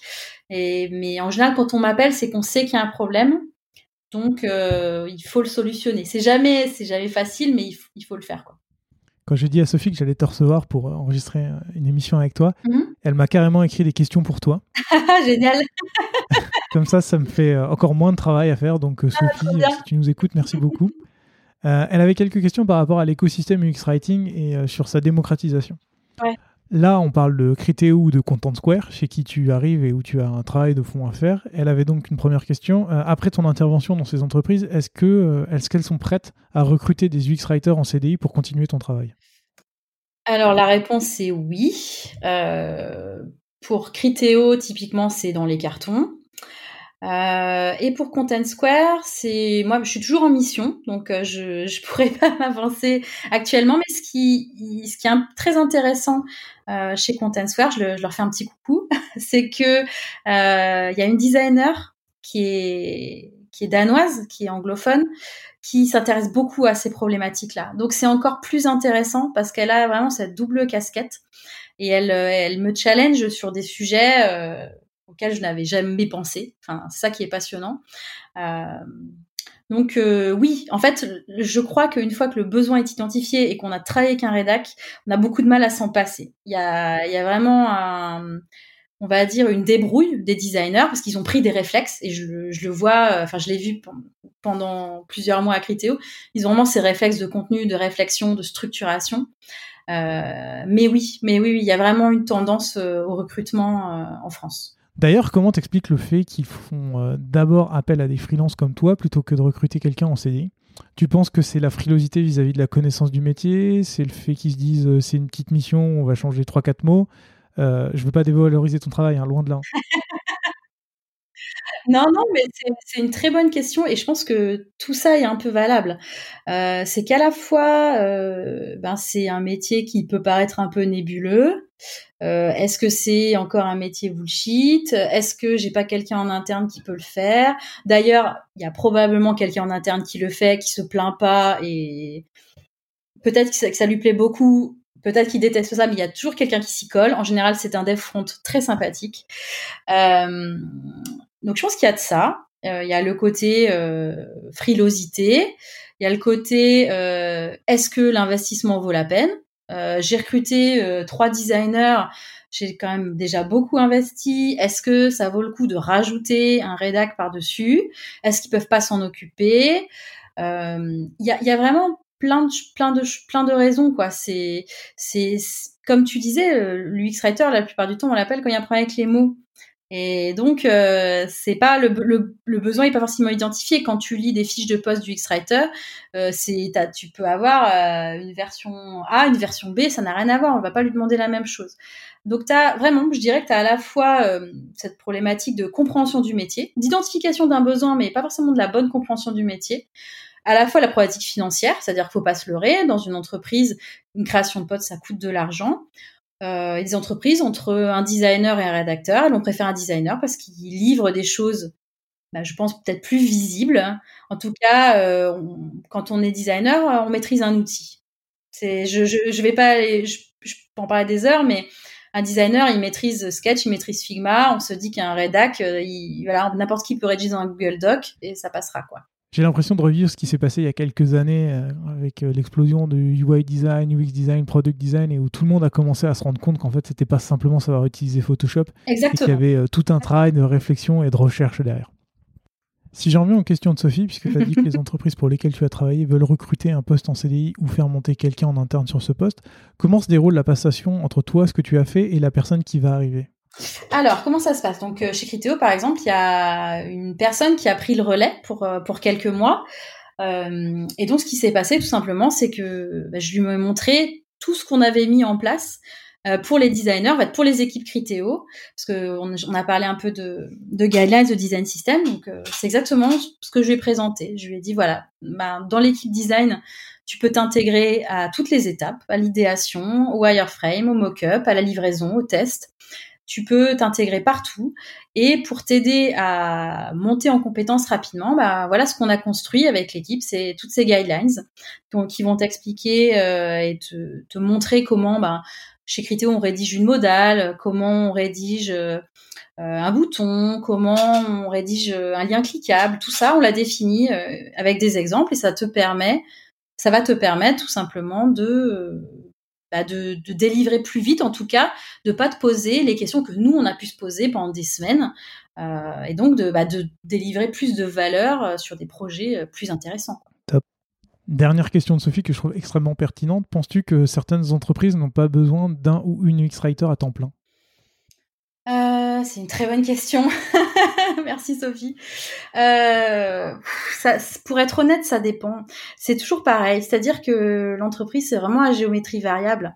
Si on a un, une personne euh, au sein de l'équipe design qui est par exemple hyper passionnée du contenu, ou on a un PM qui comprend les besoins utilisateurs, en fait, c'est vraiment un état d'esprit. C'est-à-dire qu'en effet, quand il y a une personne, un UX writer à plein temps, je dirais que c'est toujours l'idéal. N'empêche qu'on peut pas, euh, on peut pas, faut pas se leurrer. C'est pas dans toutes les entreprises qu'on peut embaucher un rédac à plein temps dès le début. Euh, typiquement, je pense à Alan qu'on cite beaucoup comme exemple en termes en termes d'expérience. Alan, je pense pas, enfin j'ai pas l'impression, en tout cas je j'ai pas l'impression qu'ils aient du X-Writer. Aux dernières nouvelles, quand on en avait parlé dans cette émission, il y avait, euh, il y en avait pas. C'était une personne, euh, je veux pas dire de bêtises, qui était soit au service client, soit au marketing qui s'en occupait. Voilà, en fait, pour moi, c'est un, un bon exemple. C'est-à-dire que il y a une réflexion utilisateur. Euh, si je dis pas de bêtises, Edouard, qui est euh, responsable de l'équipe design, ils ont le contenu en tête, la simplicité, l'efficacité. Il n'y a pas de rédac à plein temps. N'empêche que comme tout le monde est investi de cette mission-là, ça fonctionne.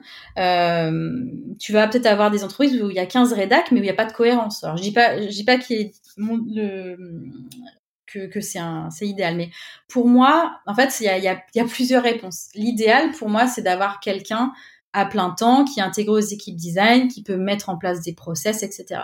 Après, il y a des entreprises qui n'ont pas forcément ce besoin à plein temps, ou peut-être il y a un seul ou deux designers et un, un UX writer trois jours par semaine, deux jours par semaine.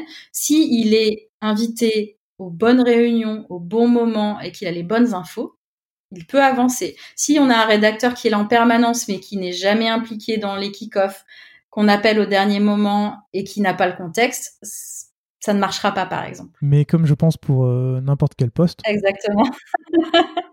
Camille, j'aimerais bien qu'on aborde des questions un peu plus globales à propos de l'UX Writing. Mmh. Euh, je constate autour de moi qu'il y a de plus en plus de personnes qui aiment écrire et qui se rendent compte que le travail du UX Writer les intéresse.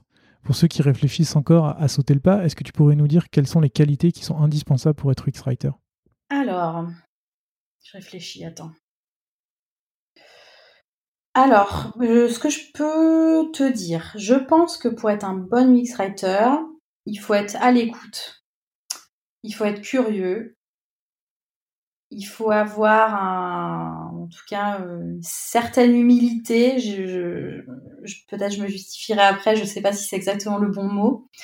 Euh, je pense que vraiment pour moi le mot clé c'est la curiosité. C'est-à-dire que on arrive euh, souvent dans des projets, dans des domaines qu'on maîtrise pas forcément. Euh, on a une cible qu'on qu'on ne, ne maîtrise pas forcément, qu'on ne connaît pas. Euh, et pour être UX de toute façon, il faut écouter, il faut vraiment être vraiment il faut écouter ce que les utilisateurs vont nous dire écouter les besoins essayer de les synthétiser. Donc il y a vraiment cette nécessité d'être curieux sur tout ce qui se passe en fait autour de la vie de son produit euh, ce que ressentent les utilisateurs, comment ils vont percevoir certaines choses, dans quelle situation ils sont. Donc, en effet, je, pourrais te dire, c'est évident, un illustrateur, faut qu'il sache écrire. Ça, ça me semble euh, évident. C'est, c'est comme si, euh, si je te, si me disais que, pour, je disais que pour être bouché, il faut aimer la viande. Enfin, c'est pour moi, c'est la même chose. Euh, en effet, si t'aimes pas écrire, si t'aimes pas les mots, si t'aimes pas la langue euh, en général, bon, on va, faut pas aller là-dedans. Mais euh, à différence peut-être d'autres d'autres métiers de la rédaction, peut-être la manière dont je pourrais définir ça, c'est en opposant à d'autres à d'autres métiers de la rédaction. Typiquement, quand tu es quand tu es UX writer, tu tu fais pas ça pour être pour être reconnu, tu fais pas ça pour être pour être euh, oui, pour être distingué entre guillemets, c'est-à-dire que toi ton travail c'est de faire en sorte que l'utilisateur te voit le moins possible, qu'il avance, que dans le meilleur des cas il soit content d'avoir lu un de tes messages, que ça l'a fait sourire dans une journée un peu compliquée, ou en tout cas il a réussi à faire quelque chose qu'il ne pensait pas réussir à faire. Euh, donc c'est un métier, c'est pour ça que je parle beaucoup d'humilité, c'est-à-dire que c'est pas un métier où tu vas un métier de rédaction comme la conception rédaction où on va te, te distinguer pour euh, pour ton talent pour euh, ton, verbe pour ta formule mais on va plutôt te finalement te, te, te distinguer quand tu es euh, quand tu es discret quand tu es efficace donc c'est pour résumer moi je dirais vraiment qu'un bon UX writer il est à l'écoute il est curieux il est humble et en fait, il est, il travaille en équipe, quoi. C'est quelqu'un qui doit aimer le contact, l'équipe, la collaboration. Finalement, c'est à peu près les mêmes qualités que pour un product designer, un user researcher ou n'importe qui qui travaille dans le produit. Oui, c'est ça. C'est-à-dire que c'est euh, c'est vraiment pour ça que un rédacteur, euh, un rédacteur UX ou UX writer, euh, faut pas le définir comme euh, forcément comme une plume ou comme un entre guillemets un créatif parce que c'est c'est pas forcément ça il y a un côté euh, comme je, reviens à cette notion de, littéraire spémat c'est qu'il y a un amour des mots mais il y a un côté analytique, c'est-à-dire que il y a certaines il y a certaines choses on les écrit pas pour se faire plaisir, on les fait on les écrit justement pour pour servir les autres et ça c'est quelque chose qui est un peu différent. En tout cas de mon point de vue. OK. Euh, j'ai une dernière question qui m'a été posée encore une fois par Cyril. Euh, il part du constat qu'il y a une multitude de sites d'inspiration pour l'UX et la UI. On parle souvent dans cette émission de dribble avec les côtés positifs et négatifs de la plateforme. On a aussi des sites qui expliquent euh, comment fonctionne un user flow, etc. Est-ce qu'il existe des sites pour l'UX writing pour s'inspirer, pour se donner des idées? J'ai pas vraiment l'impression que ça existe. Ça c'est ouais, je dirais plutôt non. Est-ce que ça aurait du sens d'ailleurs? Euh oui, ça peut en fait, ça peut. Euh, alors je, dirais plutôt non. Euh, en gros, quand tu quand tu veux faire, euh, quand tu vas avoir un peu de l'inspiration ou de faire du benchmark, ou si tu es designer et que tu as besoin bah, de créer des maquettes et que tu as besoin en tout cas de un peu de de, copie, j'appelle ça minimum viable copy comme un MVP. c'est d'un wording qui, qui a du sens mais qui qui est pas exceptionnel, mais un truc qui fera en sorte que ça passe. Bah, tu peux. Donc, tu recommandes pas le lorem ipsum Non, non, non, ça non, interdit. mais tu vois, c'est, je pense que c'est très simple de d'ouvrir Google, de et de, de, de, taper par exemple euh, dans ta barre de recherche euh, empty state, euh, je sais pas, UX writing empty state ou formulaire UX Writing, des choses comme ça, euh, où tu peux trouver des exemples, des screenshots euh, qui peuvent te donner des idées. Euh, moi, j'utilise beaucoup Pinterest euh, pour, plein, de trucs, et c'est vrai que souvent, je, je garde parfois des, choses que j'ai bien aimées dans Pinterest, par exemple. Euh, mais il n'y a pas de ressources comme il peut y avoir euh, oui, je pense des voilà des librairies UX UI que tu peux réutiliser. Par contre, pour l'inspi, bah de toute façon, il faut il faut regarder un peu ce qui se fait, bah essayer de bah, de faire des screenshots quand on voit quelque chose qui nous plaît dans une appli, euh, ou euh, voilà de je pense que sur Google, enfin souvent quand euh, je suis bloquée ou alors que, que justement je cherche des exemples pour pour montrer à, à, mes élèves par exemple, je cherche sur Google souvent comme ça des exemples d'empty state, des exemples de euh, de placeholder, des exemples de, ouais, de beaucoup de composants euh, pour justement leur montrer que ce que font d'autres entreprises. Ta réponse m'a amené une autre question. en parlant euh, d'empty states et tout ça, est-ce que tu as un flow, une habitude de travail, une to-do list, appelons ça comme on veut, pour tout ce qui est contenu Par exemple, dans un formulaire, tu as tout ce qui est placeholder, info, erreur. J'ai l'impression que ce sont souvent des choses qui sont assez négligées. Est-ce qu'il y a un endroit où l'on peut avoir cette liste de l'UX Writer de tous les éléments à ne pas oublier quand tu dois ajouter du contenu à des éléments de design?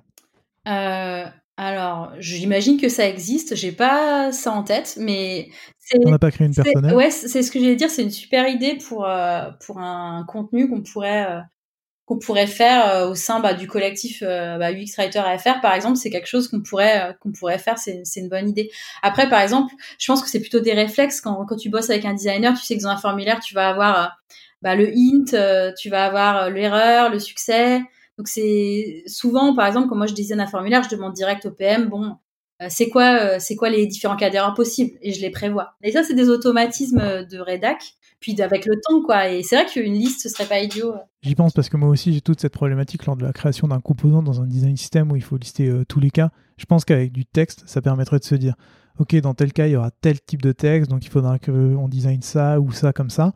Euh, c'est ce qu'on se disait tout à l'heure, avoir le texte pour avoir une base, ça pourrait être hyper intéressant. Mhm. Bon, tout ça pour dire, n'hésite surtout pas à nous dire quand tu auras mis tout ça en place euh, pour qu'on mhm. partage à tout le monde. D'accord, c'est noté. Euh, et, je suis désolé, j'ai encore une question. Ah, t'inquiète, c'est on est là pour ça. Hein. Tout à l'heure, tu as employé le, terme d'accessibilité.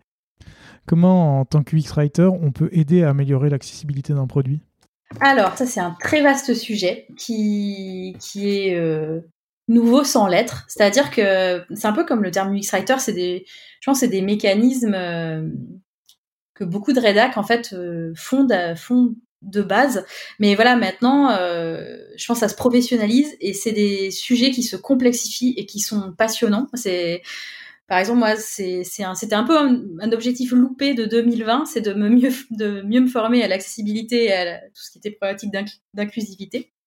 Donc typiquement, tu vois, on parle d'accessibilité, on se dit, bah, il faut plus, il faut visuellement plus de contraste, ou il faut que les, lettres puissent être plus grosses, etc. Mais en fait, ça va bien au-delà de ça. Quand on parle on parlait tout à l'heure, tu vois, du euh, de l'état d'esprit de l'utilisateur, de, son ressenti, de sa situation. Bah, typiquement, euh, l'accessibilité, ça peut tout simplement être j'arrive sur le site de la CAF, euh, je ne parle pas français, j'aimerais bien avoir le site de la CAF en anglais. Est-ce qu'il n'existe Non. Qu'est-ce que je fais? Ça, c'est l'accessibilité. Est-ce que le vocabulaire utilisé correspond à mon âge? Par exemple, tu vois, je trouve que sur Doctolib, bah, c'est accessible à, tous les types, euh, à, des gens plus jeunes comme à des gens plus âgés. Et c'est pas rien parce que ils auraient pu se dire, ouais, notre cible, c'est des, trentenaires qui vont utiliser une app pour prendre des rendez-vous. Bah, pas du tout. Il y a une réflexion autour de la cible. Euh, après, tu as aussi le, la complexité linguistique. Si par exemple tu es sur euh, sur un site qui choisit d'employer un mot très complexe pour parler de quelque chose de lambda, bah, il va complètement louper son louper son son message. Donc ça c'est c'est toute cette problématique de réflexion de la cible. Est-ce que on parlait de contenu et de rédac? Si la cible par exemple c'est les personnes âgées, est-ce que les mots sont le bon médium? Est-ce que c'est pas plutôt le visuel, l'audio? Tu vois, c'est l'accessibilité. En fait, c'est un sujet tellement, euh, tellement global qui ne qui qui qui n'est pas simplement le voilà le contraste euh, le contraste de l'écran. Ça, mériterait un épisode à lui tout seul. ouais, c'est mais c'est passionnant. Puis tu vois toutes les problématiques euh, d'inclusivité qui sont nouvelles sans l'aide, c'est-à-dire euh, penser euh, aux gens qui ne s'identifient pas à un genre, euh, parler de sujets de sujets complexes, la naissance, le deuil, c'est des c'est des, sujets, des questions qu'on ne se posait pas avant, sauf que bah, l'âge, les gens avançant, les, les, les process se digitalisant, on est obligé de se poser ces questions-là. J'ai cru lire dans une de tes interviews que tu parles de l'écriture inclusive qui permet en fait bah, d'inclure tout le monde, mais qui en même temps exclut euh, les personnes avec une déficience visuelle qui utilisent un synthétiseur vocal qui lit euh, finalement très mal l'écriture inclusive. Bah, oui, c'est ça qui est compliqué. C'est des sujets qui sont passionnants. C'est-à-dire que l'écriture inclusive, c'est comme un progrès pour les femmes. Euh, c'est une, très bonne idée, mais mais tu vois, voilà, moi j'ai appris ça assez assez récemment par une amie rédactrice aussi qui me disait voilà euh, mais en fait, euh, les, les, les, synthétiseurs vocaux ne lisent pas. Ça n'arrivent pas à le lire. Ça veut dire que euh, on loupe le coche. donc c'est une avancée pour les uns, un recul pour les autres. Donc tu as, le langage épicène qui est un autre type de rédaction qui permet en fait de, de neutraliser, enfin de, de, mettre plus de neutralité dans la rédaction. Mais c'est c'est quelque chose qui est est-ce, que tu pourrais euh, donner un exemple pour les gens qui ne savent pas ce que c'est? Alors, euh, j'essaie de trouver un exemple euh, un peu. Alors, attends, je réfléchis. J'en ai un si tu veux. Tu vois, si je te dis les Parisiens, tu peux dire les les habitants de Paris, ou tu peux dire le corps enseignant au lieu de dire les professeurs. c'est c'est c'est une mécanique qui peut être complexe, mais tu vois, on, on parle on parle souvent pour les box, tu as du fameux êtes-vous sûr. Euh, tu peux toujours trouver des moyens pour éviter d'avoir à genrer. Et ça, c'est c'est une petite mécanique du cerveau, mais qui est plutôt euh, qui est plutôt cool, quoi. C'est pour ça que c'est beaucoup plus facile d'écrire en anglais qu'en français. ouais. Ah, ouais. Mais enfin, moi, je fais les deux et, et on trouve des, des de l'intérêt dans les deux. Merci beaucoup pour toutes tes réponses. Euh, comme je te l'avais dit quand on préparait cette émission, j'ai toujours euh, la même question finale pour mes invités, à savoir, est-ce que tu as des ressources à nous recommander, que ce soit des sites internet, des livres, des blogs, etc. Alors oui, euh, il y a pas mal de choses. Je ne sais pas si c'est vraiment une ressource à part entière. Euh, le premier, c'est qu'en fait, euh, on est plusieurs UX writers à Paris, on se connaît pas forcément, et pour le coup, c'est une communauté qui est plutôt plutôt sympa. Donc en fait, si vous écoutez ce podcast et que vous êtes intéressé par ce métier, en fait, vous pouvez juste contacter euh, des, des UX writers sur LinkedIn. En général, ils sont toujours partants pour un café pour parler de leur métier parce qu'en général, ils l'adorent.